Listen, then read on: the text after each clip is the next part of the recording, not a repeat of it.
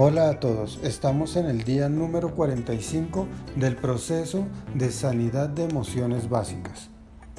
Hoy vamos a ver la relación que hay entre la necesidad de recibir, la cual estamos trabajando esta semana, que se acompaña con el atributo de confianza y que se manifiesta por medio de nuestras palabras, dando la posibilidad de reflejar la necesidad de esplendor o verdad que hay en nosotros y se convierte en una forma de traer a la acción. Algo que viene de lo trascendente o espiritual si se quiere, porque adaptamos como ideas morales de todo tipo. Es así que lo que hablamos es necesario que sea edificante y alineado de una manera trascendental, que podemos lograr por medio de la sanidad que venimos trabajando y experimentando a lo largo de estas siete semanas de trabajo que hemos realizado frente a la necesidad de, de, sanidad de las emociones básicas. ¿A qué nos referimos con algo superior? En este caso hablamos de lo que pronunciamos con nuestras palabras alejados del egoísmo y del negativismo que son solo un reflejo de pensamientos y expresiones de un nivel muy bajo y nada trascendentales. Esto es evidente en especial cuando reclamamos anhelos desde nuestro ego, lo cual no hacemos desde una visión y edificación trascendental y opositiva en general lo cual nos roba la evolución en este plano físico y material. La rectificación de esto es el primer paso para una sanidad integral y más eficaz.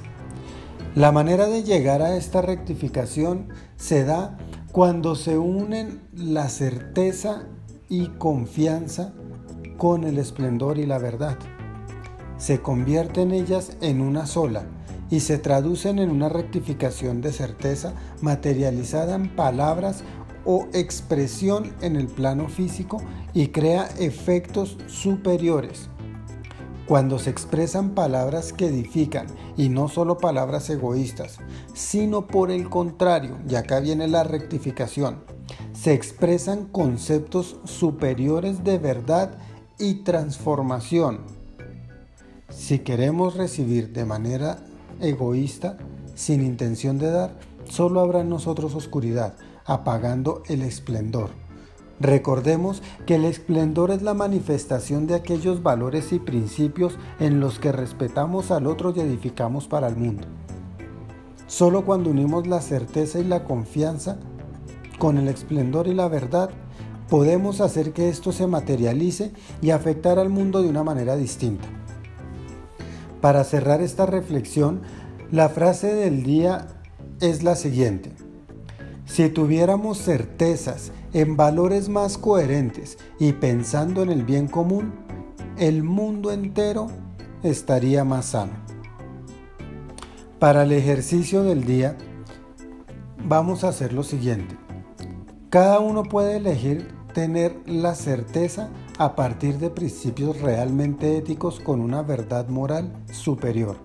Por ejemplo, no solo basta con expresar con palabras el deseo de el famoso amar al prójimo, haciéndolo solo cuando me place o cuando me conviene, o porque sencillamente esa persona me cae bien, sino por el contrario, desear lo bueno sin importar las diferencias y entender y hablar materializando el amor al prójimo como algo superior que beneficiaría el mundo.